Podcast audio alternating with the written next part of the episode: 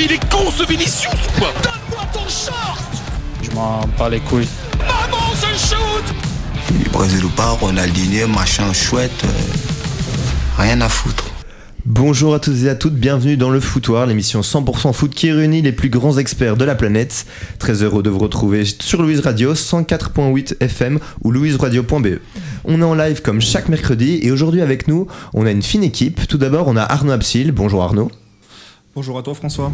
Comment ça va Est-ce que tu t'es bien remis de la victoire de Liverpool 7-0 contre Manchester United ce week-end? Ouais, Manchester United c'est des tocards. C'est des gros gros tocards. Euh, Enfin, ce qu'on a vu là c'est assez euh, exceptionnel d'un côté et puis assez honteux de l'autre.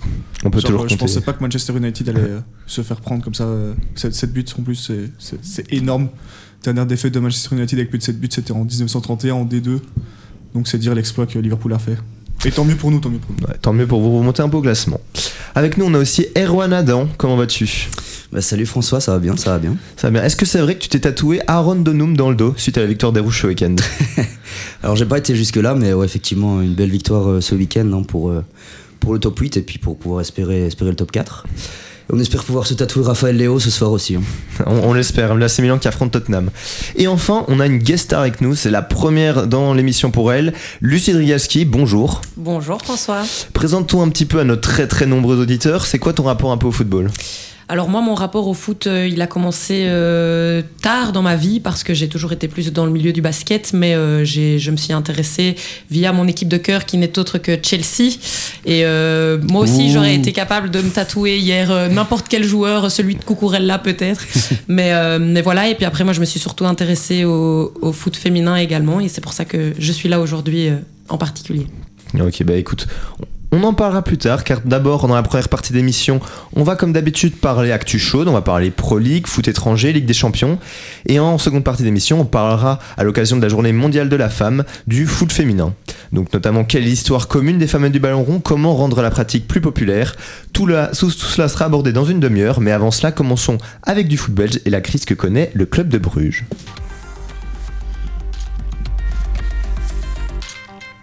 Vous l'avez peut-être vu hier, le club de Bruges est éliminé de la Ligue des Champions. Les Blauw Zwart ont été éliminés 5 buts à 1 par le Benfica à l'Estadio d'Alouz. Et en championnat, ce n'est pas beaucoup mieux. Quatrième avec seulement un point d'avance sur ses poursuivants Gand et le Standard. Celui qui était au centre des critiques, c'est Scott Parker, arrivé le 31, 31 décembre dernier pour remplacer Karl Hufkens. Son bilan est tout simplement désastreux. 12 matchs, 2 victoires, 6 nuls pour 4 défaites. Il a été démis de ses fonctions dans la journée. Et Erwan, on va commencer par toi.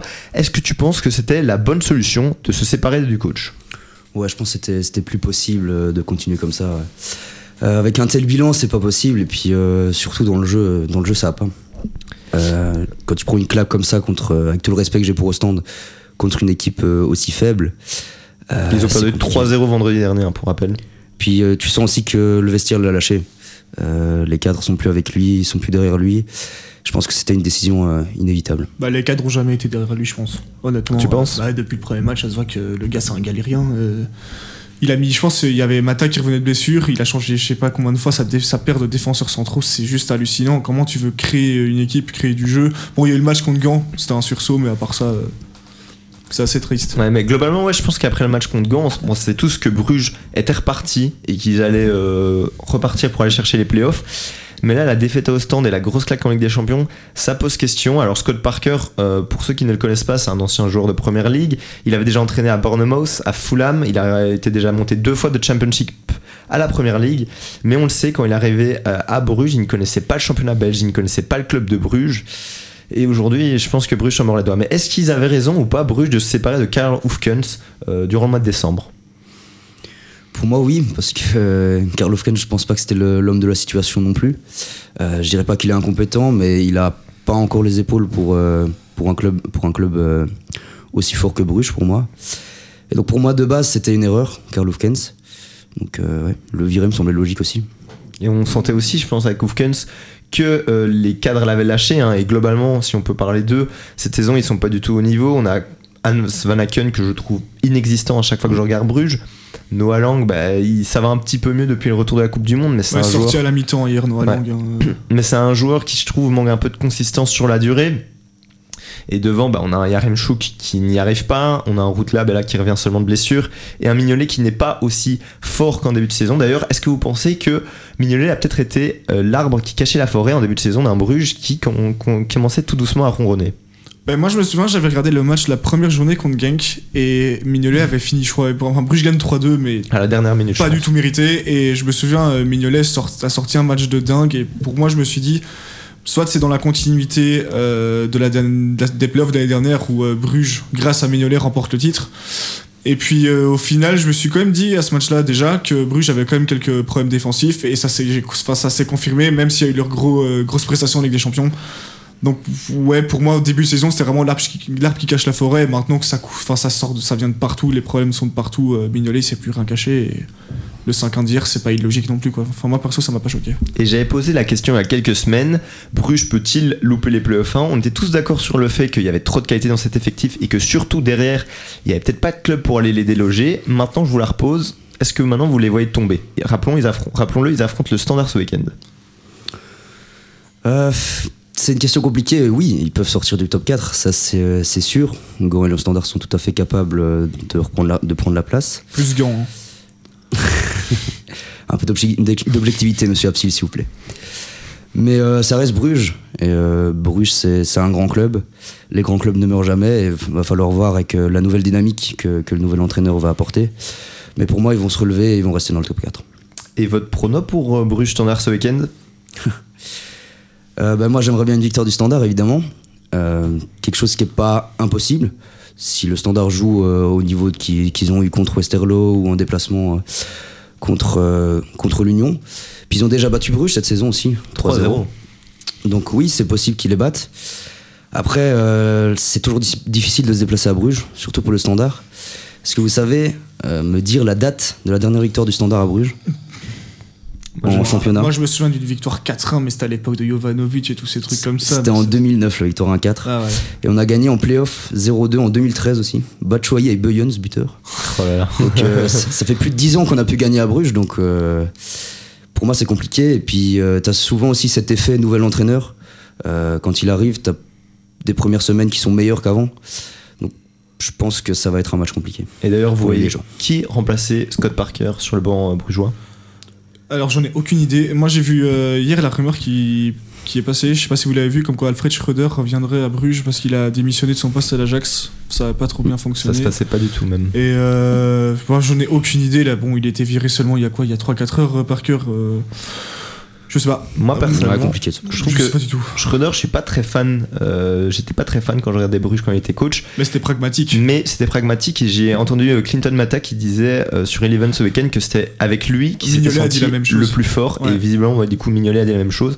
Donc pourquoi pas On sent que c'est une équipe qui a besoin de renouer avec les cadres et là la situation elle est urgente. Autant faire revenir un mec qui connaît déjà la maison. Moi personnellement Ouais. je trouve que c'est une bonne solution. Et on va rester en Belgique et on se tourne vers toi Arnaud. Si la semaine dernière tu nous as parlé de ton coup de foudre pour Westerlo, aujourd'hui tu vas nous parler de quelque chose d'un peu moins glamour. Bah oui, on va clairement sortir aujourd'hui de notre zone de confort pour parler d'un sujet qui hante chaque année quelques clubs de notre si belle Jupiler Pro League, hein, c'est la lutte pour le maintien. Donc il est, donc il est donc temps de flinguer les pires équipes de notre championnat, messieurs, dames. Donc on va tout de suite débuter par préciser que cette saison, c'est une saison un peu à part. Hein. Outre la Coupe du Monde du désert, c'était l'année de tous les dangers en JPL. Hein. Ce ne sont pas deux, mais trois équipes qui descendront en Proximus League. Donc il est donc temps un peu de faire un petit tour d'horizon de ces équipes au destin plus que lugubre. Donc, il reste donc 6 matchs à disputer et pour moi cette lutte va jouer entre 4 ou 5 équipes si on compte Serein comme une équipe de foot ou non. Le destin des Cérésiens semble acté, on ne va pas se mentir, cette équipe euh, n'a rien à faire en Division 1, n'a jamais, jamais dû être là. Enfin, pour moi, euh, c'est un miracle que le club ait pris 19 points. Mais que voulez-vous revendiquer quand vous gagnez un match à domicile en près d'un an? Nada. Donc on va retirer Serein, on est déjà à 4 équipes, donc il reste Courtrai Eupen au stand des Ultra Games, donc les Côtiens sont que l'ombre du club qui, je sais pas si vous vous souvenez à l'époque des Franck Berrier, des Sébastien Siani, ils avaient une grosse grosse équipe, hein, Joseph Akpala, Ils avaient joué le Fernando Canessin, ils avaient joué l'Europe hein, en barrage contre Marseille, barrage contre Marseille, avec un triplé de Germain. bien joué Erwan. ils avaient accroché une place en play-off 1 il y a quelques saisons sous l'ère de Mark Cook, et donc euh, pour moi bah, ce club semble vraiment en perdition totale depuis le départ de l'actuel propriétaire du Sporting d'Anderlecht. Et euh, les hommes de Dominique Talamer ben, n'ont pris que 3 points sur 33 avant, miraculeusement, on ne sait pas comment ça c'est possible de détruire Bruges le week-end dernier 3-0 et c'est dire ben, la forme des Brugeois actuellement. Alors du côté de Zult, ben, le football que tente de produire Mbaile, euh, comme je disais en amont de l'émission, c'est pas si mal que ça, mais défensivement, c'est catastrophique, c'est 61 buts en 28 matchs, cette défense elle est aussi ouverte. Je vais m'arrêter là pour éviter de dire des dingueries, mais vous avez compris le principe. Voilà, je te laisse euh, continuer. Et qu'en est-il des deux autres équipes, Eupen et Courtrai? Bien, j'en ai pas parlé en première partie pour la simple et bonne raison que je vois ces deux clubs se sauver en fin de saison. Eupen est hyper irrégulier, mais Ed Steele, il arrive toujours à, enfin, tout doucement à déposer sa griffe, imposer sa griffe sur, ce, sur cette équipe, son noyau. On voit Prevjak revient.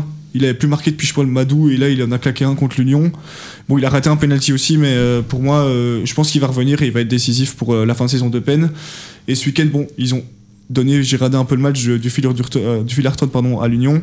Et malgré toutes les difficultés avec le départ d'Aspire, pour moi, ça, me manquerait de voir de plus voir Eupen en D1. Hein. Les, Germanos, c'est le folklore après tout, donc pour moi, ça rajoute toujours un côté festif. Les déplacements Eupen, ça m'a toujours fait rire. Donc vaut, mieux qu'ils soient en, en, division 1 l'année prochaine. Et puis Courtrai, ben, je vais pas vous mentir, hein, cette équipe, je la déteste. J'ai jamais kiffé cette équipe. C'est pour moi, les supporters sont juste horribles. Il y a plein de, plein de faits de racisme dans ce, dans ce stade. Les barrages, enfin les derby pardon contre Zult, c'est à chaque fois euh, assez scandaleux au niveau de l'ambiance. Puis quand il y a eu la Coupe du Monde, ben, euh, j'ai vu qu'ils en étaient déjà à leur quatrième coach de la saison ben, j'ai pas, pu m'empêcher de rire. C'est assez aberrant. C'est une, gestion qui est honteuse pour un club de D1. Il y a un propriétaire, je crois, qui était euh, d'origine malaisienne ou asiatique. Enfin, la gestion, c'est un scandale.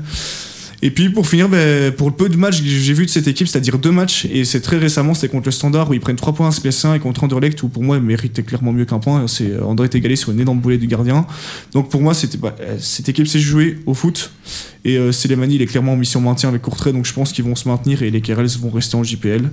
Et pour euh, terminer ce moment légendaire de l'émission, j'attends avec impatience le départ de Serein au stand des pour voir débarquer le ROEDM et enfin voir un vrai concurrent bruxellois pour l'Union Sagedoise. Merci Arnaud. Toujours autant d'autodérision pour rappeler que Arnaud tient pour Anderlecht. Mais merci Arnaud pour euh, tes chroniques qui transpirent toujours une vraie passion du foot belge. Et maintenant, on va parler euh, d'autre chose. Euh, on va quitter la Belgique.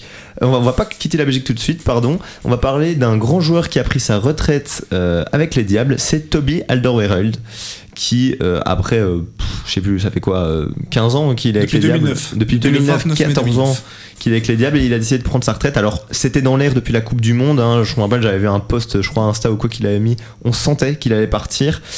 Mais ben, ça fait toujours mal. Ça fait toujours mal de voir un, un si grand joueur. Lucie, est-ce que toi, tu penses que c'était le bon moment pour lui de quitter la section bah, égoïstement, j'ai envie de dire que moi, je voulais le voir continuer encore un petit peu. C'est sûr qu'il faisait du bien, c'était un cadre. Et euh, face à une équipe jeune qui arrive, euh, je pense qu'il pouvait continuer un petit peu. Mais après, euh, j'ai regardé son interview qui est sortie sur YouTube de la RBFA. Et c'est vrai que on peut que comprendre et respecter son choix. Il explique que que voilà, il a sacrifié beaucoup de choses dans sa vie, qu'il a, il a raté beaucoup de moments précieux avec sa femme et avec ses deux enfants, et qu'il a envie de, de rattraper ce temps il était ému et moi ça m'a ému aussi. Et donc euh, donc voilà il a il a donné euh, pour 127 matchs euh, avec les Belges. Et maintenant je pense que on ne peut que respecter son choix et accepter sa décision. Et même si c'est vrai que ça nous ça nous attriste beaucoup et, qu'on aurait aimé le voir encore avec le, le, maillot des Diables pour quelques matchs. Erwan, toi c'est quoi ton plus beau souvenir de Toby Alderweireld avec les Diables rouges? Moi je dirais son but contre la Hongrie à, l'Euro 2016 parce que c'est le moment où j'ai vraiment compris que on allait pouvoir devenir une grande nation du football à ce moment-là, à part cette victoire-là. Donc, euh, ouais, je dirais ce but-là. Une victoire 4-0, un des plus beaux souvenirs euh, de ma part en tant que fan des Diables. Malheureusement, dans ce tournoi-là, ça n'avait pas suivi. On se rappelle du match contre le Pays de On va pas en parler. Et toi, Arnaud, est-ce que tu as un souvenir particulier avec Toby? Moi, c'était son tacle, mais je sais plus. J'ai vu dans la vidéo de contre l'Angleterre. Je crois que c'est, ouais, j'allais dire contre l'Angleterre, la Coupe du Monde, son tacle où il la sauve sur la ligne. Je crois que c'est encore 0-0 à ce moment-là du match. Je crois que c'est 1-0, moi. peut-être un, c'est, ouais, peut-être 1-0, ouais, mais il sauve la balle et moi, je la petite finale. Bah, il a toujours fait partie de la cour des grands. Euh, il est, c'est un défenseur qui est pire sous-côté pourtant. Mhm. Euh, franchement, un très grand nom. Un coup dur pour les diables. Du foot belge. Allez, avant de partir pour l'Angleterre, on va diffuser une petite musique pour souffler un coup. Voici Free from Desire de Gala.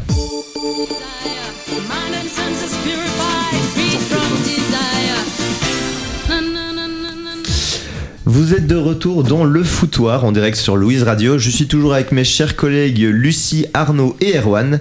Et après avoir bien débriefé du football belge, place à l'actu international.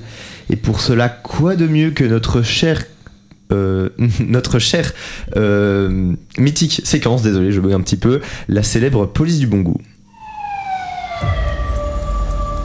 Police du bon goût. Vous êtes cerné. Le principe, on vous le rappelle si vous n'avez pas encore suivi l'émission, on balance un maximum de joueurs en une minute et notre chroniqueur doit balancer un avis cash, net, en seulement quelques secondes. On rediscute de tout cela ensuite à froid avec un peu plus de nuances. Aujourd'hui, la patrouille du foutoir s'attaque à Chelsea qui s'est qualifié hier pour les quarts de finale de la Ligue des Champions. Lucie, tu es une grande supportrice du club, c'est à ton tour de t'y coller. Est-ce que tu te sens prête? Oui, oui, bien sûr. Tu es prêt? 3, 2, 1, c'est parti. Kepa Arrizabalaga. Numéro 2, Mendy est meilleur. Du coup, Edouard Mendy. Le meilleur. Raheem Sterling. Décevant, pas assez décisif. Euh, Maz- Mason Mount. Un fils du club, euh, on espère qu'il restera encore euh, pour quelques années. N'Golo Kanté. Mon chouchou, euh, hâte qu'il revienne. Enzo Fernandez. Espoir, j'ai- j'ai j'ai foi en lui. Modric. Même chose, c'est des jeunes et euh, on espère qu'ils vont relever le club. César Aspilicueta. Un grand capitaine, en dehors et sur le terrain. Kalidou Koulibaly. Un défenseur central qu'on avait besoin avec de l'expérience. Marc Kukureya. Euh, très décevant et très, très hésitante par rapport à lui euh, dans le passé, mais hier, euh, je crois qu'il a prouvé qu'il n'était pas là pour, ri- pour rigoler. Kai Havertz. Euh, Je n'ai pas trop d'avis sur lui. Joe Félix. Euh, pareil que Moudric et que Enzo Fernandez, euh, de l'espoir, et euh, on espère qu'il ne retournera pas à l'Atlético et qu'il restera pour de longues années. Et Pierre-Emerick Aubameyang.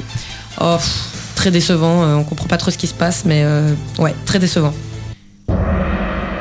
Merci beaucoup Lucie. T'as su quand même me donner beaucoup d'avis. C'est très intéressant. Alors, je me retourne aussi encore vers toi. Toi, en tant que supportrice de ce club, qu'est-ce que tu penses de la stratégie de Todd Boehly, le nouveau propriétaire du club, d'acheter sans compter? Bah moi je pense que hum, c'était quelque chose qui- qu'il fallait être enfin qu'il fallait faire parce que euh, Chelsea ça fonctionnait plus. Ça fait euh, quelques mois maintenant que c'est un peu la décadence qu'on se le dise. Euh, il a dépensé beaucoup mais dans des jeunes joueurs et on espère que ces jeunes joueurs vont pouvoir reconstruire l'équipe et vont pouvoir évoluer avec Chelsea Euh, là où ça serait euh, moins pertinent, ça serait que, hum, que au final ce soit comme ça à tous les mercatos et qu'à chaque fois on repaye et qu'on vire des joueurs euh, qui n'ont pas le temps de prouver sur le terrain. Et pour reprendre des nouveaux joueurs, je pense que toute équipe doit, doit se construire. Et c'est pas parce qu'on achète des bons joueurs que, que ça fait une bonne équipe. Je pense qu'il doit y avoir aussi une cohésion de groupe et la cohésion de groupe se fait avec le temps. Donc, euh, donc voilà, j'espère que euh, avec ces jeunes joueurs, on va construire une équipe, reconstruire une équipe et qu'on va pouvoir euh, refaire euh, de grands résultats euh, et de grands matchs comme on a pu le montrer hier. Ça a été fort critiqué hein, cet hiver, le mercato de Chelsea. Personnellement, euh, je trouve que oui, bon, euh, on en pense qu'on veut, des clubs très riches qui dépensent beaucoup, mais il y avait quand même une stratégie. On a recruté beaucoup de jeunes, que des jeunes, tout simplement, que des joueurs de moins de 25 ans. Ce qui transparaît quand même, c'est un certain. Je veux dire, ils sont pas très bons négociateurs. Ils ont, je pense, cette étiquette de pigeon, ce qui a fait qu'il y a des prix qui ont gonflé. Euh, Je pense à Enzo Fernandez, c'est quand même très très cher, euh, 120 millions d'euros. Mais personnellement, j'attends à avoir- voir. J'espère en tout. Enfin, je pense qu'eux ne comptent pas faire des mercatos comme ça à tout- tous les six mois. Mais bon, on verra. Euh, on va, je me tourne vers toi, euh, Erwan. Est-ce que pour toi, virer Thomas Tourel si tôt dans la saison était une erreur? Pour rappel, il avait été viré le 7 septembre après, je pense, seulement une dizaine de matchs, toutes compétitions confondues. Ouais, bah, déjà, rien que quand tu regardes euh, le bilan de Potter actuellement, tu peux que dire que c'est une erreur, parce que c'est pas mieux. Puis je veux dire, je sais pas combien de matchs il avait entraîné, mais une dizaine, tout au plus. Et c'est trop tôt pour se faire un avis au- bah, sur si peu de matchs. Pour moi, c'est trop tôt. Surtout que c'est un entraîneur qui a ramené la, Ligue des Champions au club, euh, qui a battu tactiquement Pep Guardiola, le, le Manchester City de Pep- Guardiola euh, en finale. Donc il avait déjà prouvé, donc euh, ouais, pour moi, c'est c'est une grosse erreur. Après, moi, je nuancerai un peu. J'aime beaucoup Thomas Tourel. Ça reste quand même un coach qui est très exigeant avec ses joueurs. Peut-être que ça les a fatigués au bout d'un moment, je sais pas. Mais ce qui est sûr, c'est que le, je pense que le nœud du problème qu'il y a eu, c'était qu'il y avait un conflit entre la direction et Thomas Tourel. Un peu comme il y avait eu avec le Paris Saint-Germain. Je suis complètement d'accord avec toi. Pour moi, euh, Tourelle, c'est un entraîneur qui a été pris par l'ancienne direction. Et donc, euh, Abramovich est parti euh, à cause de, la guerre, euh, du conflit en Ukraine, et Boli est venu. Et je suis pas certain que Bolis était, enfin, Lucie, dis-moi si je me trompe, mais était un grand fan de Tourelle. Et puis on a vu que le début de saison était assez mitigé. Et moi, je pense qu'il a juste attendu la première occasion pour le tège et prendre le, Et prendre ouais, Graham Potter, après, oui, Ouais, il- c'est- le bilan est plus que mitigé. Et je pense que oui, il aurait dû garder Tourelle et voir euh, au moins jusqu'à la fin de la saison. Ouais. Parce que je suis persuadé qu'avec Tourelle, Chelsea est plus au classement. Bah, C'était Et- une manière pour la nouvelle direction de, Bah, de mettre son empreinte. griffe. Mais sportivement, c'est une erreur. Tourelle était hyper apprécié des joueurs aussi, et il faut le dire, et on l'a bien vu quand. aussi. Et par les supporters, évidemment, euh, il était adoré de, de tout le monde, en fait, euh, à part par les dirigeants. Et il y a une rumeur qui dit qu'il serait parti parce qu'il aurait refusé de, de prendre Ronaldo euh, pendant le mercato. Et, euh, et voilà, au final, il a quand même pas été transféré. Donc euh, c'était ça la grosse rumeur de, de, de le- le- du renvoi de, de Tourelle. Mais, Mais ce serait pas aussi parce qu'il a les tensions, il les a pas aussi beaucoup exposées dans la presse aussi. Ah, ça, c'est Tourelle, hein, c'est pas la première fois qu'il. En fait, Tourelle n'a toujours eu que des cycles courts dans tous les clubs où il est passé. Que ce soit à Dortmund, au PSG, ça a toujours été comme ça. Mais, le Mais, truc- mais moi, je pensais que vraiment à Chelsea, ça allait, ça allait pouvoir continuer. Il était, aussi. il Mais- était bien, il a ouais. pris cette équipe, il l'a, il l'a emmené au sommet du monde, euh, qu'on, se le dise. Mm. Et on lui a pas laissé euh, le, le bénéfice du doute. Euh, Après sept matchs, on le vire. Moi, je trouve ça un peu. Euh, Pas un manque de respect, moi. ouais, Pour moi, c'est vrai, c'est un caprice d'enfant de la part de la Ouais. direction.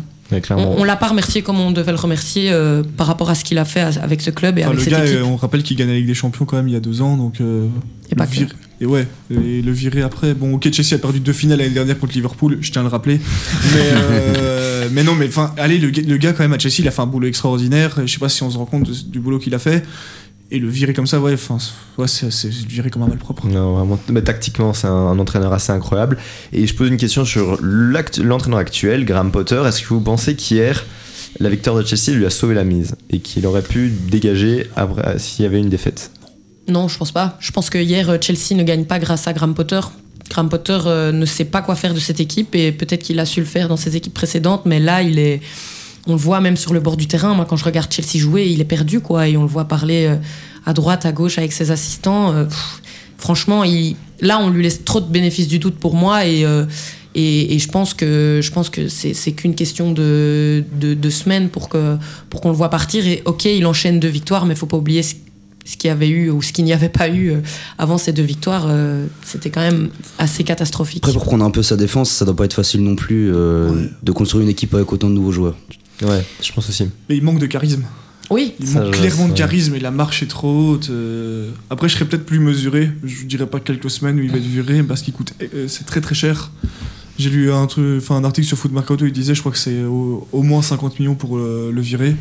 Sachant que Chelsea a déjà payé Ouais. énormément sur le mercato. euh, Donc moi, je pense qu'au minimum, il reste. Ce dont moi personnellement, je pense qu'il faut le garder au moins jusqu'à la fin de saison. Ouais. Parce que de toute façon, là, tu as qui aller chercher mois de compétition, allez. Tu vas aller chercher Zidane, je pense pas que tu vas aller le Non. chercher, donc tu le gardes. euh, au moins, il connaît déjà un peu le groupe. Si tu vas rechercher quelqu'un qui doit se refamiliariser avec un groupe qui en plus est voilà, très jeune, comme l'a dit Erwan, pas mal de nouveaux joueurs, ça va être très compliqué, je pense.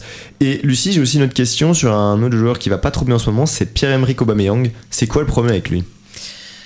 Le problème avec lui, je sais pas trop. Il faudrait lui demander euh, à lui directement, mais c'est vrai que je- trouve qu'on lui donne pas assez de crédit, on lui donne pas assez de, de temps de jeu. Euh, on voit ce qu'il a fait au Barça, on voit ce qu'il a fait avec Arsenal, et là, Chelsea, il n'y arrive pas. Et, euh, et c'est vrai qu'on se pose la question de qui met des buts pour Chelsea. On n'a jamais eu, ou on a rarement eu des bons numéro 9. Euh, il y a eu Drogba, puis il y a eu Diego Costa.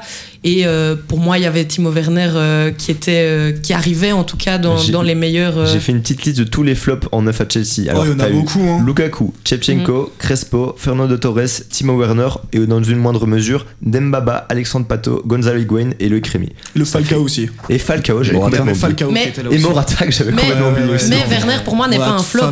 Werner est quelqu'un qu'on a laissé partir trop vite, mais euh, sur la fin de saison l'année passée, c'est Werner qui sauve Chelsea et qui, et qui amène un peu de peps dans cette équipe. Donc, pour moi, il- je le mettrais pas dans les flops, même si c'est vrai qu'on l'attendait euh, à, à- Enfin, on attendait mieux de lui. plus, plus ouais, de temps. en fait. ouais, ouais, moi je pensais, et c'est vraiment un gros problème à Chelsea, c'est que dès qu'un un joueur est un petit peu décevant, ben, on n'a pas de problème à, à- à le laisser partir. Et euh, ben, malheureusement, c'est- moi c'est ce qui m'énerve dans, ce club. C'est un club qui a toujours fonctionné à court terme. Déjà sous Mm. Abramovich, c'est- tu faisais trois saisons très bonnes avec Mourinho, trois mois pas bon, bam, tu le vires. Mm. Et ça fonctionnait toujours comme ça. Tu pouvais passer une saison où tu termines 16ème du championnat, la saison après tu gagnais, Mm. euh, tu fais, puis après il n'y a plus rien. C'était toujours comme ça. On va voir si ça va marcher aussi avec Todd Bully, je te le souhaite. hein, Moi j'ai une question pour Lucie juste avant de terminer. Est-ce que tu sais les raisons du transfert de Jorginho à Arsenal? Aucune idée, non. Aucune euh, idée, mais après j'ai l'impression que sur. c'est un euh, mystère. Mais je pense que sur, sur la fin de Jorginho, il avait plus l'air très heureux à Chelsea. euh, il, il se retrouvait Ouais, mais plus. enfin là, et- ils vont quand même renforcer un rival, quoi. Ouais. Enfin, ouais, peut-être pas cette saison au niveau du championnat, mais euh, peut-être l'année, enfin, je sais pas, l'année, peut-être la saison Bon, prochaine. ça reste un rival historique dans tous les cas. tu vois. Ouais, c'est ça, et même, c'est, ouais, enfin, pour moi, c'est limite, euh, on dirait Galas qui part de Tottenham Arsenal, quoi. Allez, on termine avec Chelsea. Il est temps de parler du choc du jour qui va se disputer dans quelques minutes. Bayern PSG. Alors, battu 0 à l'aller, le Paris Saint-Germain va complètement, on peut se le dire, jouer sa saison ce soir face aux Allemands. Alors, il est temps pour que, que l'équipe de Christophe Galtier prouve ce ne sont pas juste des individualités, qu'ils sont une équipe. Erwan, est-ce que tu penses que euh, le Paris Saint-Germain va le faire? Je ne te dis pas va peut le faire, je te demande va le faire. Franchement, j'ai j'ai peu d'espoir euh, pour les Parisiens, ça me semble quand même compliqué. Au match aller, la, la marche était trop haute, hein, ça, ça se voyait, il y avait une différence de niveau entre les deux équipes. Et je vois mal le Bayern s'écrouler ce soir en tout cas. Et l'absence de Neymar, est-ce que vous pensez que c'est un- ça va être problématique ou qu'au final ça peut bénéficier aux Parisiens? Bah, le PSG a retrouvé un équilibre depuis que Neymar est blessé. Donc ils sont repassés une défense à 3, 3-5-2, ça, ça tient. Euh, bah oui, Neymar, certainement, il pourrait apporter quelque chose contre le Bayern. Après, euh, moi, pour moi, le ce Bayern est prenable. Et ce soir, je vais pas dire que Paris va le faire. Je pense qu'au bout de 90 minutes, Paris gagne. Mais euh, le Bayern pourrait très clairement égaliser en prolongation, voire aller décrocher la victoire au pénal. Oh, moi je- j'espère que le PSG va perdre. hein, je suis très honnête Il en avec va de vous. même pour moi. Je Ouais, non, je je suis très honnête avec vous. J'espère que Moi, le Bayern va gagner, mais après, euh, après moi, euh, j'ai un pressentiment et, et je sens que je sens que le PSG va revenir et je sens qu'ils vont ils vont claquer un grand match. Je ne l'espère pas, mais je le sens euh, intérieurement. Je sais pas pourquoi. Grande des Messi. Juste pour revenir, euh, juste pour revenir sur Neymar, je suis d'accord avec Arnaud en disant que le PSG actuellement est meilleur sans Neymar, très certainement. Mais Neymar, c'est toujours un joueur particulier qui, sur un geste, sur euh, une frappe, peut te, te débloquer un match. Et donc, se passer de cette petite folie dans, ce genre de moment, c'est quand même compliqué, je pense. Et globalement, moi je trouve ça un peu triste, c'est-à-dire que Neym- il fallait pas attendre que Neymar soit blessé pour jouer avec juste Mbappé et Messi titulaires. Euh, et je trouve ça triste que certains s'en réjouissent. En fait, il aurait juste fallu que le club euh, convoque Galtier et lui dise écoute, euh, ne t'en fais pas, s'il faut le mettre sur le banc, on te soutiendra. Et Neymar en sortie de banc aurait pu apporter quelque chose. Donc voilà, j'aime pas trop personnellement voir les gens qui se sont réjouis de la blessure de Neymar. Ça reste un joueur fantastique. Il faut, j'aime pas trop le manque de respect parfois dont, dont il est sujet. Mais oui, effectivement, je pense que Messi, Mbappé, c'est une meilleure, euh, c'est une attaque plus cohérente en fait. On, on peut pas jouer avec trois joueurs qui ne défendent pas. Donc voilà, on va voir, ça va être je pense un très beau match de football. Et euh, juste avant la pause, Erwan, un tout petit mot sur euh, Tottenham Milan, c'est quoi ton prono? Euh, compliqué, je pense que ça va être un match euh, fermé, un petit peu comme le match aller. Euh, parce que c'est deux équipes qui sont très très proches en termes de niveau de jeu. Mais je pense que. Ouais, que Enfin, Mi- Milan a quand même des trophées, hein. Tottenham c'est zéro. On le rappeler. En termes de niveau de jeu actuel. Euh, mais ouais, on espère euh, une victoire de Milan et je pense un petit, un petit 0-1 comme match aller. Ok, merci beaucoup Erwan. Alors on va partir en pause musicale avant de parler foot féminin. Tout de suite, euh, place à Waka Waka de Shakira.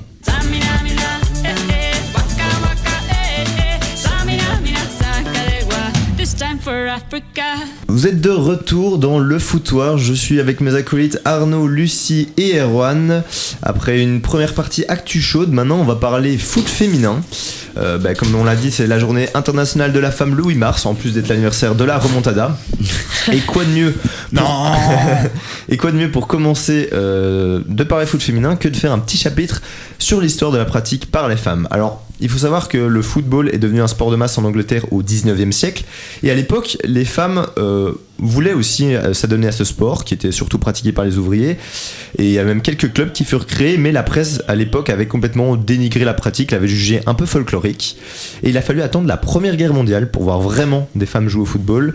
En fait, bah, simplement, les championnats étaient mis à l'arrêt, les hommes partaient à la guerre, et donc ce sont les femmes qui ont commencé à travailler l'usine et qui se sont organisées en club. Il y a à peu près 150 équipes qui ont été créées euh, en Angleterre. Il y a des matchs de charité qui ont été organisés pour contribuer à l'effort de guerre. Il y a des matchs internationaux.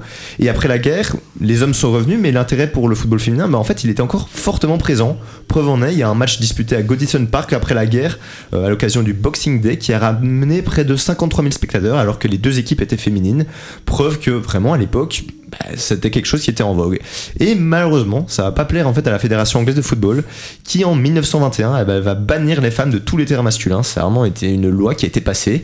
Ils justifient cela en disant que c'était mauvais pour la santé des femmes ce qui est une excuse discutable, on peut le dire. Et euh, sans structure ou soutien, bah, le football féminin, bah, il va s'effondrer et ne s'est limité qu'à des petites pratiques officieuses. Alors, 50 ans plus tard, en 1971, après le mondial mexicain qui avait été très réussi, où Pelé avait été chercher la Coupe du Monde pour la troisième fois, eh ben, le pays organisateur, ils vont se dire bah, pourquoi est-ce qu'on n'organiserait pas une compétition réservée aux femmes? Et donc, ils vont créer le premier championnat du monde féminin non officiel. Et contrairement à ce qu'on pourrait peut-être penser aujourd'hui, eh ben, en fait, ça a attiré énormément de spectateurs. L'équipe anglaise féminine, qui était habituée à s'entraîner dans les parcs, hein, comme j'ai dit, elle ne pouvait pas s'entraîner sur les terrains où les hommes jouaient, eh ben, elle se retrouve à jouer au stade Azteca de Mexico devant 90 000 personnes. Donc il y avait eu un énormément d'engouement autour de cette compétition. Et donc après ce gros succès, ben, la fédération anglaise va se dire que bah, s'il est peut-être temps, après 50 ans, de lever cette interdiction faite aux femmes de jouer au football euh, sur les terrains masculins. Et, donc ça va être fait, mais il faudra attendre 1991 pour voir la FIFA organiser la première Coupe du Monde officielle en Chine. Et depuis, le foot féminin commence peu à peu à faire son trou médiatiquement et à gagner en popularité. Et si aujourd'hui, bon, on est tous d'accord pour dire que le foot féminin n'a pas encore atteint le niveau du foot masculin, ben, je pense qu'il faut pas s'en moquer, comme certains le font. Le Beautiful Game, en fait, il est réservé à tout le monde. Tant que passionné, je pense il est de notre devoir, en fait, d'encourager les dames à pratiquer ce sport. Donc voilà, j'espère que vous aurez appris des choses dans cette petite chronique historique. Place maintenant à un tour de table pour commencer réellement à aborder le sujet. On va parler du pourquoi si peu de gens s'intéressent au football féminin. Et la première question, elle est simple. Qui autour de la table regarde du foot féminin? Moi j'en ai déjà regardé, mais pas, euh, pas énormément. Ouais, moi je regarde, bien sûr. Et moi, je ne regarde pas. Donc, la seule qui regarde vraiment de manière régulière, c'est Lucie. Pour toi, Lucie, c'est quoi les raisons qui font qu'aujourd'hui on regarde pas de foot féminin euh, Enfin, je la plupart des fans de foot ne regardent pas de foot féminin? Bah moi je pense que c'est une question, euh, c'est pas une question, j'entends souvent de, de niveau, etc. Parce que je pense que ça c'est très proportionnel et qu'il y a des choses qui sont mieux faites dans le foot féminin que dans le foot masculin. Mais je pense que c'est juste une question de, de du spectaculaire.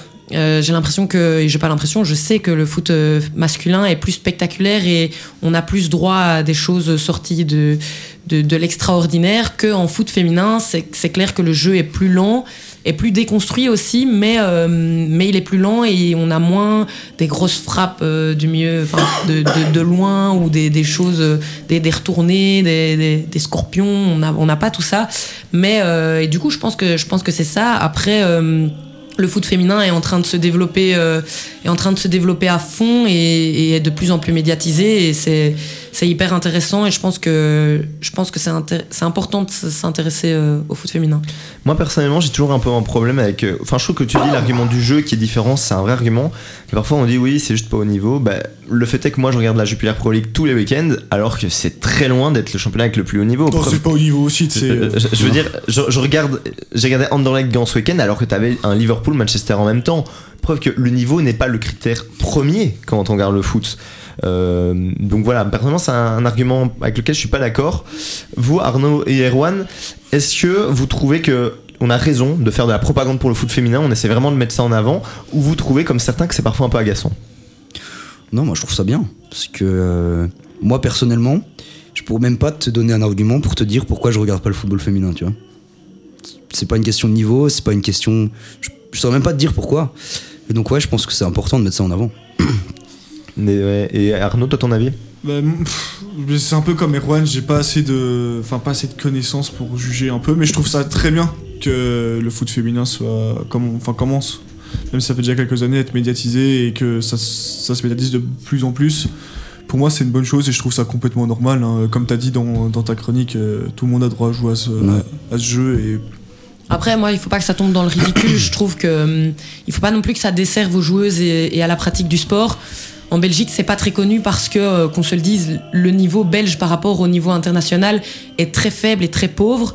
Et donc, le médiatiser, je, je pense pas que ça serait bénéfique pour le foot féminin. Pas tout de suite en tout cas. Pas tout de suite. Euh, par contre, euh, quand on voit des, la première ligue, par exemple, de foot féminin, elle est hyper médiatisée, les stades sont remplis. Pourquoi? Bah Parce que euh, c'est c'est des joueuses d'exception, c'est c'est un niveau qui est assez spectaculaire, c'est des joueuses euh, qui jouent sur la scène internationale euh, à très haut niveau. Et donc, euh, et donc voilà, ça c'est. Faut pas que ça desserve non plus et il faut pas montrer du foot féminin et pareil pour tous les sports collectifs, je pense. Il faut pas montrer du sport féminin pour dire de montrer du sport féminin. Il faut quand même qu'il y ait un intérêt derrière et il faut aussi que. Il faut vraiment pas que ça leur desserve et il faut absolument que, que ce soit pour, euh, pour leur apporter du positif et, et non leur desservir. Et dernière question, est-ce que vous pensez que d'ici 10-20 ans, le foot féminin, je dis pas qu'il aura la même couverture que le foot masculin, mais ce sera quelque chose de beaucoup plus commun? Ouais, je pense. Oui. À mon avis, ça va devenir comme, euh, comme le tennis, tu vois. Aujourd'hui, le tennis féminin est aussi médiatisé que le tennis masculin. Je pense que le foot est amené à devenir pareil.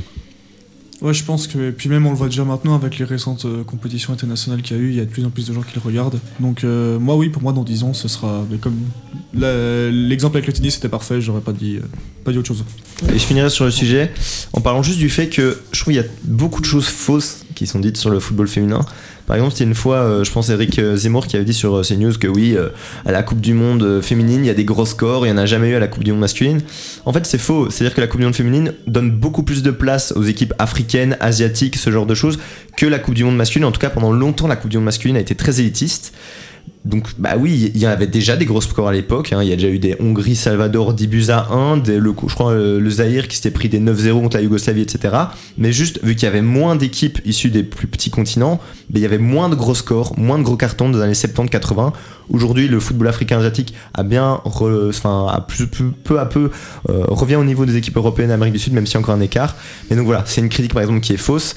Et aussi, j'avais lu un truc, c'était une, ancienne joueuse, qui avait été formée à Tottenham, qui avait dit écoutez, moi euh, j'ai joué à Tottenham il y a 15 ans euh, chez les jeunes, on s'entraînait dans des parcs municipaux, euh, alors que les gosses, les U10, euh, je veux dire masculins, ils ont déjà une grosse structure avec plein de matériel. Donc voilà, bien sûr que le football féminin est en retard, mais si t'as pas de moyens, ben c'est normal que tu galères un petit peu plus. Et il faut attendre. Peut-être que dans 20-30 ans, on aura vraiment un sport qui sera beaucoup plus agréable encore à regarder qu'aujourd'hui. Donc voilà. plus on va le médiatiser et plus il va y avoir des jeunes qui vont s'intéresser à ce sport et plus ça va les pousser. On va leur montrer aussi qu'on peut vivre de ce sport, qu'on peut faire de grandes choses via le foot féminin et donc ça va les motiver. Et je pense que ça va, ça va être un cercle, un cercle qui va se passer et plus on médiatise ce sport, plus on va avoir de- du haut niveau et plus ben, on va avoir encore envie de médiatiser plus. Donc euh, ouais. Mais merci pour cette discussion très intéressante, les gars. Vraiment, c'est cool. Euh, il est temps d'aborder l'actualité du foot féminin, même si voilà, euh, Arnaud, Erwan et moi, on connaît un petit peu moins, mais heureusement, on a Lucie avec nous. Alors Lucie, premier sujet, il y a Niki Evrard, qui est une gardienne à OHL, qui a été souillée d'or 2022. Elle a signé à Chelsea, mais là-bas, elle risque de jouer les seconds rôles. Toi, t'en penses quoi? Moi, je pense qu'elle a fait, elle a fait un mauvais choix de partir à Chelsea, même si euh, Dieu sait que j'adore ce club et que de voir euh, une Belge là-bas me ravit. Mais euh, non, elle fait le mauvais choix parce qu'elle sait qu'elle sera deuxième gardienne, qu'elle va pas avoir de temps de jeu. Et je pense que quand on est première gardienne en équipe nationale et qu'on n'a pas de temps de jeu dans son club, c'est très compliqué. Et non, clairement, c'est c'est bien qu'elle qu'elle parte de la Belgique parce que je pense qu'elle est, elle est, elle était trop forte pour, euh, pour le niveau belge, mais ça aurait été plus intéressant de partir dans une plus petite équipe de première ligue, d'avoir euh, le, titre de, première gardienne et de, se montrer dans un championnat aussi grand. Bah, moi, je dirais sur ce choix-là que c'est un petit peu un manque d'ambition. Euh, ok, Chelsea, c'est beau, c'est un grand club. la première ligue, c'est un grand championnat. Donc ça attire, c'est sûr. Mais tu sais que tu vas être deuxième gardien. Et quand t'es, t'es comme Lucie l'a dit, quand tu es gardien de l'équipe nationale, pour moi, tu dois jouer. Tu vois. C'est Très obligatoire. important pour la confiance. Je pense qu'il y avait un côté financier aussi qui était un- Oui. intéressant pour la défendre un petit C'est peu. Elle passe de l'OHL en Belgique où à mon avis elle devait avoir un salaire peanuts. qui était euh, qui était misérable et là elle part dans un grand club qui est très reconnu au niveau du foot féminin qu'on se le dise. Je pense que je pense que le côté financier a dû l'attirer et le côté grandiose aussi euh, du grand sûr. club.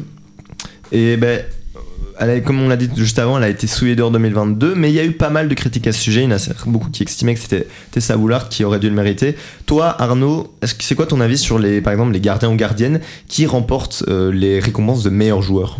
Mais c'est très chouette. Moi, je suis complètement pour. À chaque fois, on voit des attaquants ou peut-être ouais, parfois des numéros 10 enfin, ou par exemple Modric avec Ronaldo et Messi, mais euh, non, bah pour moi, il faut toujours du changement. Et puis, enfin, j'ai jamais accordé beaucoup d'importance au soulier d'or Mhm. perso, donc euh, non, voir des enfin, voilà, ici il y a eu deux gardiens, donc Evrard et Mignolet qui ont été sacrés euh, souliers d'or chez les garçons et chez les filles, donc euh, moi pour moi c'est une très bonne chose et il faut varier les plaisirs de temps en temps. Moi, mon avis, c'est que je trouve qu'on devrait quand même faire des trophées distinctifs parce que je trouve que c'est. Mais c'est un autre métier. C'est- Ouais, dire, un autre métier, un Défenseur et attaquant aussi, c'est des métiers différents, mais je trouve quand même que Gardiens on, sont encore différents. on part carrément dans l'incomparable quand il s'agit de parler gardien. Toi, Lucie, est-ce que tu estimes que Tessa aurait dû gagner ce soulier d'or Ouais, moi je pense que la manière dont elle a fait, la manière dont elle a réagi n'était pas spécialement la bonne, mais euh, je comprends sa frustration. Cette joueuse est, exceptionnelle, est clairement la meilleure joueuse belge euh, actuellement. Euh, et elle se fait encore devancer par une joueuse qui, pour moi, certes fait un très bon euro, mais qui en club n'est pas, au niveau d'une Hullart. Et donc, euh, je comprends évidemment sa frustration et euh, j'ai un peu l'impression qu'on a donné ce trophée à, à Niki Evrard pour l'encourager. Je pense que, je pense que c'est- un, un soulier d'or. On ne s'est pas fait pour encourager une joueuse. C'est là pour euh, récompenser. On s'est dit, bah ouais, Hullart, elle en a déjà eu. On va le donner à quelqu'un d'autre. Bah non, je pense pas. Si Hullart est meilleure, elle mérite ce trophée. Et euh, je comprends sa frustration, même si derrière, quand tu es capitaine de l'équipe belge, tu peux pas, tu peux pas te permettre de réagir de la sorte et aussi, euh, aussi infantilement, on va dire. Et je suis assez d'accord avec toi. Alors, pour, euh, on a aussi dans deux semaines les quarts de finale de la Ligue des Champions féminines, donc on aura des belles affiches. Les... Ah, les huitièmes? Moi j'ai cru Ouais. voir que c'était quart. Mais on aura des grosses affiches, j'ai vu. Ah, Toi, pour to- je pense que c'est les quarts. Moi, je les ai devant moi. Tu auras Bayern Arsenal, Lyon Chelsea, Roma Barça et PSG Wolfsburg. Alors, pour toi, Lucie, quelle, laquelle de ces huit équipes est la favorite pour aller chercher euh, la Ligue des Champions, simplement?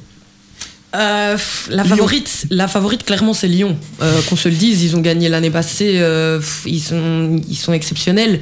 Après moi, ça me fait très très mal de voir Lyon-Chelsea qui sont un peu mes deux équipes de cœur, euh, mes deux équipes de cœur. Mais attention quand même à Arsenal qui a une excellente équipe cette année et qui fait très mal en première ligue, et aussi au Barça. Ok, Puteya s'est blessé pour l'instant, mais on a quand même des grandes joueuses qui l'accompagnent sur le côté, avec, euh, je pense à Mapi Léon euh, pour l'instant, et un PSG aussi qui peut faire mal. Un Wolfsburg, c'est que des grandes équipes, j'ai l'impression, euh, pour, euh, pour ces matchs, mais, euh, mais je pense que oui, Lyon est, est totalement favori, et si- s'il n'y a pas de surprise, ce sera Lyon qui, qui sera de nouveau euh, au sommet de l'Europe cette année. Ben, merci beaucoup pour cette revue de l'actu. On va devoir faire un tout petit peu plus court parce qu'on est en retard. Place maintenant à une chronique concoctée par le jeune Erwan Adam.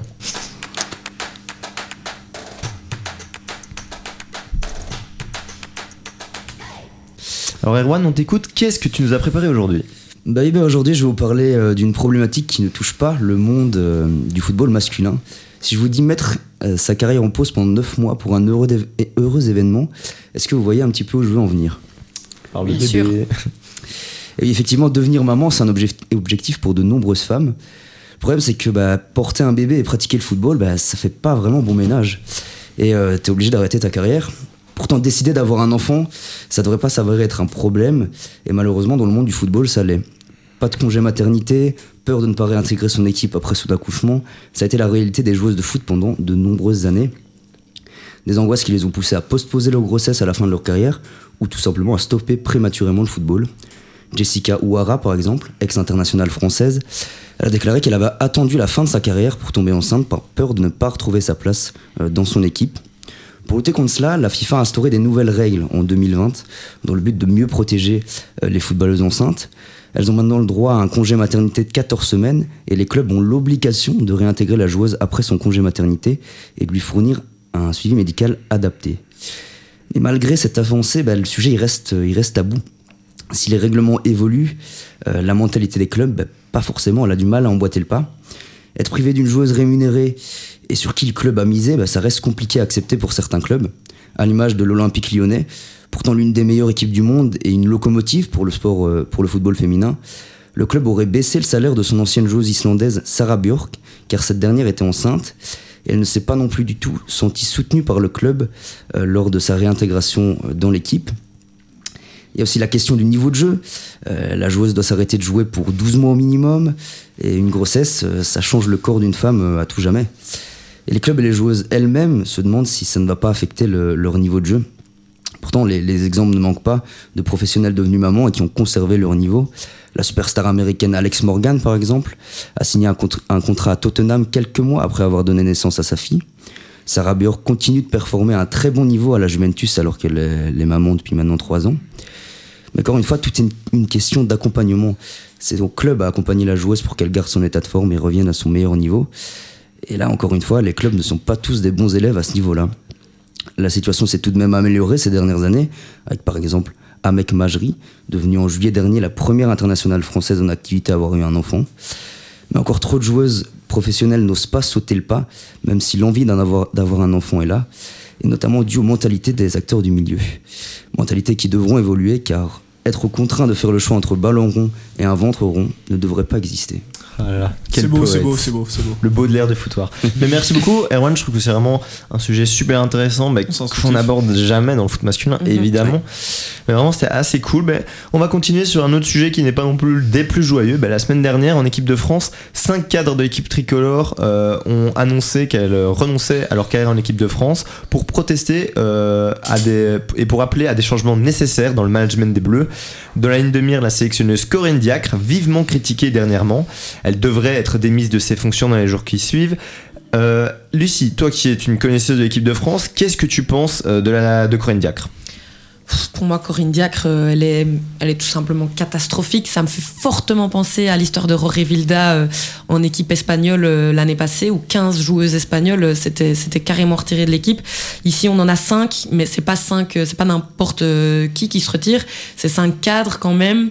Je pense que le message est fort. Euh, elle a prouvé dans le passé que ses options tactiques étaient très douteuses. Euh, quand elle avait décidé d'é- d'écarter euh, Amandine Henry et Eugénie de Semeur, qui étaient les grosses têtes de l'équipe de France, bah on, avait un petit peu laissé couler. Et ici, je pense que je pense qu'il y a des décisions qui doivent être prises. On est à moins de 5 mois de la Coupe du Monde. On a 5 joueuses en moins. On a une coach qui n'est plus du tout soutenue par son staff ni par les joueuses ni par le public, qu'on se le dise. Euh, son grand soutien, Noël Le Graët, ne fait plus partie de, de la Fédération française de football. Et le monde en vit mieux. Et le monde en vit mieux. Et je pense que l'équipe de France euh, féminine en vivra mieux aussi. Euh, je pense que ouais, là, là euh, il faut absolument prendre une décision. Il faut, il faut, il faut faire partir cette, cette entraîneuse qui est, qui est vraiment très douteuse. Quoi. Moi, ça fait plusieurs années que j'ai des trucs sur elle. Pareil qu'elle a une communication très froide, affreuse, et un management cassant, ce qui je pense Mhm. n'est pas la bonne solution, surtout en tant que sélectionneur. Et même en termes de résultats, ben, hum, disons que c'est pas exceptionnel. Elle a fait quart de finaliste au Mondial 2019 à domicile, demi-finaliste de l'Euro 2022. C'est pas non plus catastrophique, mais elle a pas réussi à faire passer l'équipe de France dans une dimension supérieure. C'est pas assez. Avec l'équipe qu'elle avait, avec l'équipe qu'elle affichait, elle avait vraiment des joueuses qui étaient euh, dans le top mondial. Pour moi, tu dois aller, tu dois faire mieux que tu dois faire mieux que ce qu'elle a fait. Et, euh, et voilà, pour moi, elle devait déjà partir euh, plus tôt. Elle avait été prolongée jusque Paris 2024 par Noël Le Graët. C'était euh, une décision qui était qui était très discutée euh, au sein du staff. Et d'ailleurs, elle a perdu beaucoup de membres de son staff. Il faut, il faut le dire aujourd'hui. euh, dans son staff, ils sont plus que trois. Il y a plus que trois personnes qui soutiennent l'équipe de C'est- en fait, France. C'est plus tenable. C'est plus tenable pour les joueuses, au-delà du fait qu'elle est très dure, comme tu le dis, euh, avec ses joueuses, qu'elle n'est pas bonne sur un plan tactique et sur un terrain, et en plus, elle fait partir tout le, enfin, tout le monde. Donc voilà, je pense que tout est dit. Il n'y a, plus rien à faire avec cette entraîneuse. Et pour rester dans le foot international, cet été, on aura la Coupe du Monde qui va jouer en Australie et en Nouvelle-Zélande. Lucie, c'est quoi ton équipe favorite, sachant que les Red Flames, malheureusement, ne se sont pas qualifiés Moi, euh, j'attends, j'attends, j'attends l'Angleterre euh, avec impatience. Elles ont une équipe qui, pour l'instant, est, est monstrueuse avec des joueuses qui sont, qui sont ultra talentueuses. Elles ont été chercher l'euro. Elles ont été chercher l'euro et pour moi elles sont encore meilleures que quand elles ont été chercher l'euro. Euh, des Williamson, des Lucy Bronze. On a une, une Lauren James qui est en train d'exploser, qui a fait ses premiers matchs avec l'équipe anglaise et qui prouve qu'elle est... euh, pff, qu'elle- qu'elle- c'est l'avenir de, de l'équipe anglaise et du, du football euh, féminin euh, international, ça c'est sûr et certain. Donc vraiment, s'il y a bien une équipe dans, euh, dans toutes celles qui seront présentes, qui pour moi peut aller chercher les États-Unis, qui sont les grandes favorites évidemment, c'est l'Angleterre et, euh, et j'ai hâte de j'ai hâte de voir cette Coupe du Monde parce que je pense qu'on va avoir de belles surprises. Ah bah, J'espère vraiment que ce sera l'Angleterre parce que pour ça, j'en ai marre que ce soit les États-Unis. Ouais, ouais, tu verrais qui remplacer Diacre? Diacre Pff, Je sais pas J'ai J'ai vu vu qu'il y avait l'entraîneur du Hervé. Renard qui avait été. Ouais. Ouais, j'allais dire, est-ce que ce serait quelqu'un qui est dans Pourquoi le milieu du football masculin ou par exemple Moi, pour moi, ce du serait pas PSG plus mal. L'entraîneur du PSG euh, féminin qui serait. euh, Moi, pour moi, ce serait pas plus mal de prendre quelqu'un du masculin parce que dans le, dans le foot féminin, il n'y a rien à faire. C'est toujours un, un milieu très petit avec. Ben, c'est c'est pas, c'est pas fort développé et je pense qu'avoir quelqu'un qui est complètement extérieur à toutes ces histoires, qui est complètement extérieur au milieu féminin, peut être une bonne chose. ça peut être une bonne chose pour Ouais. cette équipe Ça. et vraiment repartir à zéro sur de bonnes bases, euh, ça peut être pas mal et je pense que c'est c'est ce qui plairait à, à une Wendy Renard euh, et qui pourrait, j'espère, la faire revenir euh, dans l'équipe pour, euh, pour le mondial. Et Wendy Renard qui n'a aucun lien avec Hervé Renard. Ouais, je- Ah bah, j'étais en train de me poser la Ouais, question. non, non, ouais. Et pour terminer l'émission beauté, on va place, place à un petit quiz que Lucie a préparé. On va être frauduleux, les gars. J'ai Ouais, peur. ça va être. euh,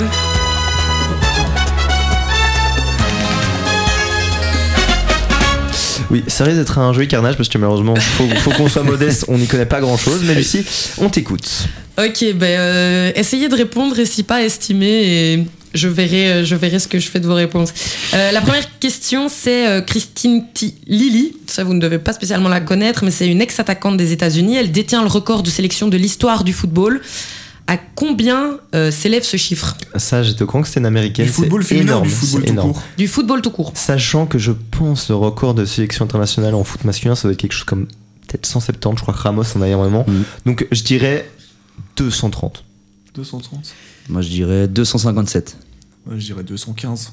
C'est 354. Oh, Waouh Elle a été un- combien d'années 350. Ah, longtemps, longtemps. 350. euh, mais il y a, il y a beaucoup de joueuses dans le foot féminin. C'est marrant parce que la longévité est un peu plus grande euh, dans le foot féminin. Il y a, il y a beaucoup de joueuses qui ont, par exemple, joué cinq Coupes du Monde différentes, euh, ce qui arrive très rarement dans Ouais, le foot masculin. Donc, euh, donc voilà, les 354, euh, on peut se le dire, c'est vraiment énorme. J'étais le plus proche, je pense que je vais mettre le point. Ah, vas-y, point pour Erwan. Euh, qui a marqué le plus de buts en Coupe du Monde Martha. Très bonne réponse. Bravo François. Légende Et, brésilienne. euh, et si je, te- je dis en sélection nationale de manière générale, Ça bah, Martha, je sais pas. non, c'est pas Martha, J'ai aucune idée. c'est Christine Sinclair qui a marqué 170 buts. 170. Euh, c'est beaucoup Wow. plus que Cristiano Ronaldo, c'est un qui est ratio le, le- FIFA, 109 Ronaldo. 109 Ronaldo ou ratio 107, je sais plus. En combien de sélections Euh, ouf, je sais pas du tout ça, j'ai pas, j'ai pas noté. Et 453. j'avoue que- ouais. on, doit, on doit pas être loin. Mais elle joue encore hein, actuellement, Christine Sinclair, donc elle va, elle va peut-être faire gonfler ce chiffre, euh, pourquoi pas à la Coupe du Monde. Euh, en troisième question, quatrième question, qui s'affrontait en finale de l'Euro 2022 Angleterre-Allemagne. Bien François, Bien, François. tu- Et qui était la capitaine de l'Angleterre et qui a donc soulevé la coupe euh, cette année-là? Ça, Voilà. Ah là, dès qu'on s'attaque aux joueuses, on a plus compliqué. Ah C'était Léa Williamson et pour la petite anecdote, Léa Williamson, l'euro euh, d'avant, donc euh, précédent, elle avait joué 5 minutes et 4 ans plus tard, elle est capitaine de l'équipe et elle amène euh, son équipe euh, au sommet de l'Europe. Donc euh, C'est très, très remarquable. Euh, en sixième question, qui détient le donc une nation? Quelle nation détient le plus de titres de championne d'Europe? Les Euh, Pays-Bas. L'Angleterre Non, La France La Non. Norvège non, L'Italie non, Suède non, l'Es- L'Espagne non. L'Allemagne Ouais. L'Allemagne, ils sont super Ouais, forts en ouais, ouais, L'Allemagne, euh, l'Allemagne a été, euh, si je ne dis pas de bêtises, à quatre titres de championne d'Europe. Euh, voilà. Là, ça va être une question un petit peu plus tricky, et pourtant qui devrait être très simple pour vous. Qui, entre vous trois, peut me citer cinq joueuses des Red Flames? C'est ça, Woolard. C'est tout attends, non, non, mais C'est attends, si. il a- en faut Evra cinq, il en faut cinq. Attends, je- Euh, ta, ta, ta. Tessa Willard, Niki Evra, vous pouvez vous mettre à trois Evra. si vous voulez. Janice Caïman, Ouais. Ouais. euh, de Kenny, Mhm. Ouais, de Kenny, c'est. Ouais, putain. euh, Léo Messi, Léo Messi. allez, euh, la défenseuse qui joue, qui joue à Wachel. là. Marie Minard. Ah, t'es en train de tricher, toi, là. ça se voit Il fait le silencieux. il fait le silencieux. Sissiak. Ouais, ouais, ouais. Bien, quand même. Pourtant, elles sont, ouais, ouais, elles sont, elles sont pas mal. Vous avez oublié Detreuer, la jeune. euh, Ah oui, Detreuer, la, la oui, tu petite nouvelle. euh, on a parlé juste avant l'émission d'ailleurs. Euh, ok, donc euh, c'était pas très satisfaisant. hein. Pour le coup, vous allez vous intéresser un petit peu au Red Flame, s'il vous plaît.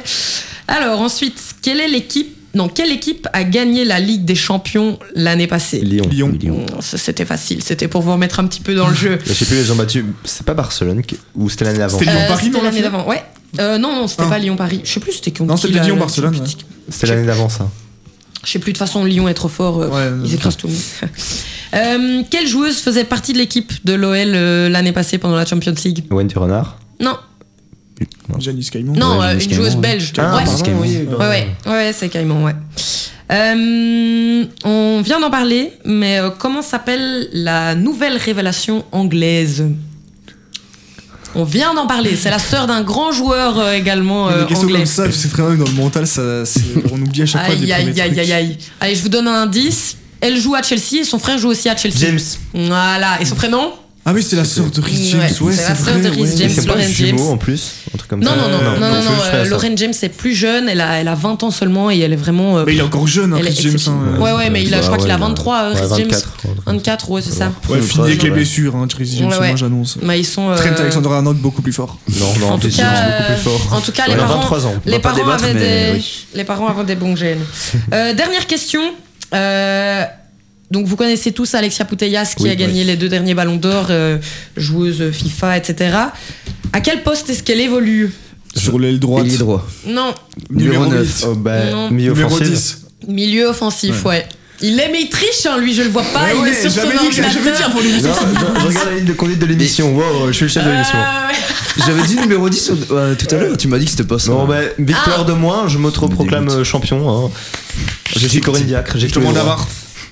Bah écoutez, merci beaucoup Lucie, c'était super intéressant comme quiz, même si on était assez médiocre, on te promet qu'on va suivre un petit peu Ouais, plus. ouais, il faut, on va aller voir des matchs ensemble. hein. Le On foot ira voir, féminin. on regardera la Coupe du Monde, ouais, ça c'est Ouais, certain. ouais. Et merci à tous nos nombreux auditeurs. Ben, place maintenant à Bayern PG. Je ne sais pas s'il y en a qui sont restés pour écouter l'émission alors que le match avait commencé. Mais Bande de n'oubliez- tocards. n'oubliez pas de vous abonner à notre Instagram, le underscore foutoir underscore Louise, et euh, d'aller sur le site louiseradio.be où on a les euh, podcasts de l'émission. Je vous dis merci à tous. Merci Erwan, merci Arnaud, merci Lucie, et à la Merci à prochaine. toi. Ouais, à la prochaine, hein, merci à toi. Salut.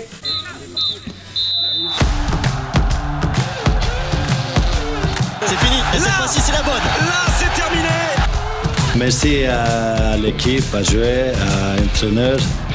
Sortez le pyjama et allez vous coucher tout de suite, messieurs dames